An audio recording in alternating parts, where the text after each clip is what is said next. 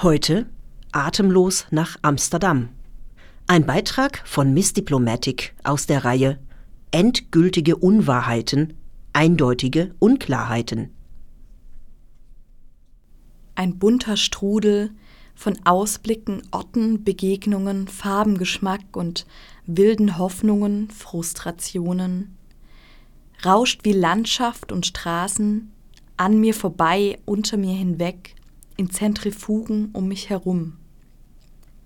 Splitter von anderen Leben in unbekannten Autos, eingetaucht in kreuzende Wege und Lebensgeschichten, kein Herantasten aufwärmen, Sprung ins Wasser ohne doppelten Boden. Und wir sind, wo wir sind und was wir erzählen und wohin uns unsere Gedanken tragen. Mit nichts als Pappe in der Hand und Ziele vor Augen, die wir vielleicht nicht erreichen. So springen wir zwischen Hoffen und Bangen und zweifeln doch im Grunde nicht.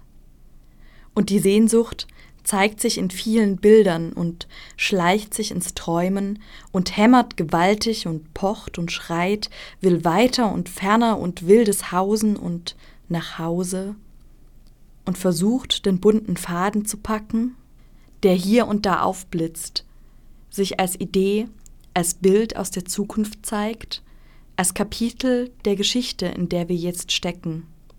Und Geschichten haben Anfang und Ende, doch meistens leben wir in der Mitte und suchen, wo jetzt die Handlung steckt. Als Möglichkeiten des anderen Lebens, des Lebens überhaupt. Und ich erwache und das Leben ist schon da. Der Frühstückstisch deckt sich, ich sehe ihm zu. Ich habe geschlafen wie ein Stein, tief und stark und voller Leben.